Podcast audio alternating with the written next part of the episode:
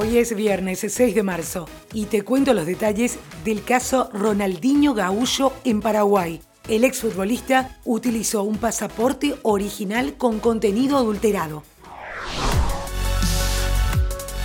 Y el tema que recorrió el mundo entero, y no es para menos, sobre todo si se trata de Ronaldinho Gaullo. La suite presidencial en la que se hospedaba el exfutbolista brasileño fue allanada en la noche del miércoles. Encontraron pasaportes originales con contenido adulterado. Se percataron de la posible sustitución de la hoja principal de cada uno de los pasaportes. Las dos mujeres, dueñas de los documentos, están detenidas. También Wilmondes Sousa Lira, quien proveyó estos documentos. Desde el Departamento de Identificaciones aseguran que la adulteración fue hecha fuera de sus oficinas. Pidieron revisión del circuito cerrado para precisar la identidad de las personas que retiraron esos documentos. Además encontraron cédulas de identidad falsificadas.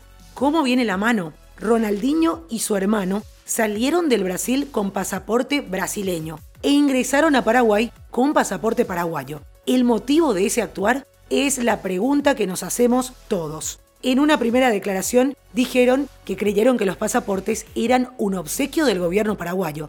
Por otra parte, Ronaldinho y su hermano Roberto prestaron declaración indagatoria en el Ministerio Público. El exfutbolista y su hermano permanecen en el país y solicitarán una salida procesal conocida como criterio de oportunidad.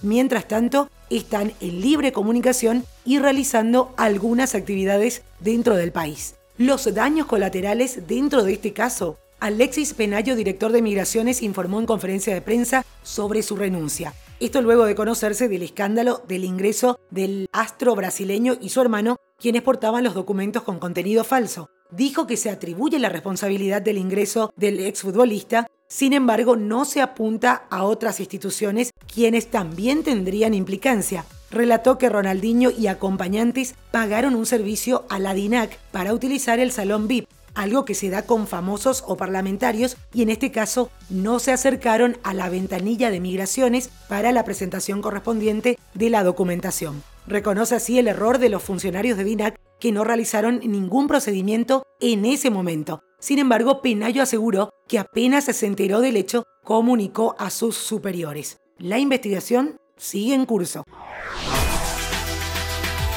Cambiamos de tema. China, una de las principales economías mundiales, enfrenta una crisis financiera que podría prolongarse por algún tiempo. La rápida propagación del coronavirus y el cierre de empresas por el brote hacen que el gigante asiático sienta el impacto de una severa recesión.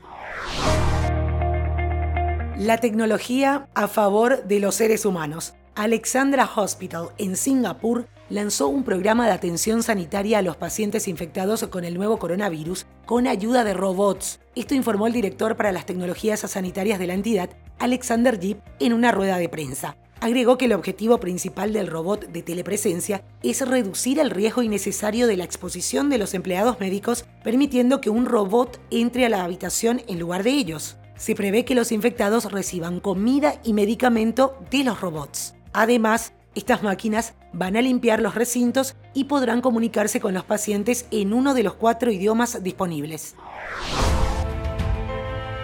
Bernard Madoff no debería ser liberado anticipadamente de su sentencia de prisión de 150 años, a pesar de que tiene insuficiencia renal terminal. Esto dijeron los fiscales federales el miércoles pasado. Madoff, de 81 años, que orquestó el esquema Ponzi más grande de la historia, solicitó la liberación compasiva de la prisión el mes pasado, diciendo que tiene menos de 18 meses de vida. Pero la oficina del fiscal federal del Distrito Sur de Nueva York dijo que el crimen de Madoff tenía alcance y magnitud sin precedentes y que es razón suficiente para negar la solicitud de Madoff.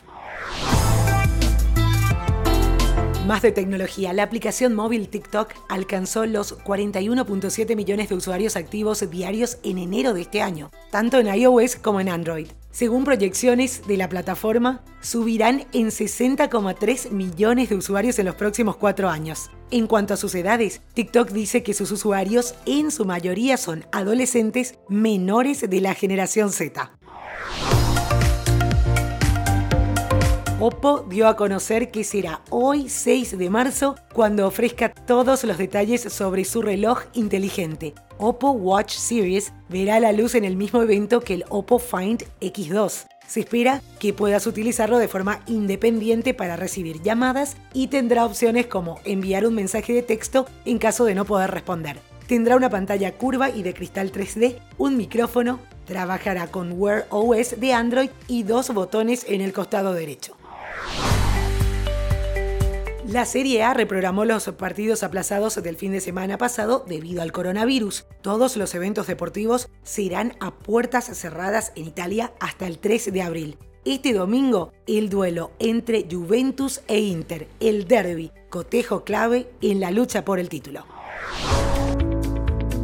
A través de sus redes sociales, Netflix dio a conocer su labor junto a ONU Mujeres, quienes en conjunto deciden conmemorar el Día de la Mujer este 2020 con una experiencia en la plataforma de streaming.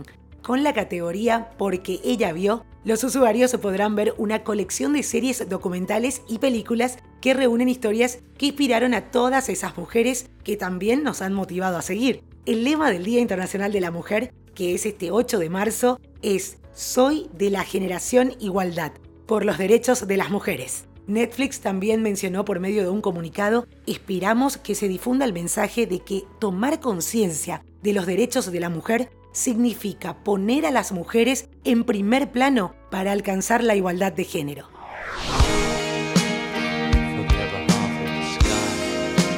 Y celebrando el Día Internacional de la Mujer, que es este domingo 8 de marzo, cerramos hoy con un tema dedicado a una mujer, Woman, del gran John Lennon. Feliz fin de semana, feliz día a todas las mujeres.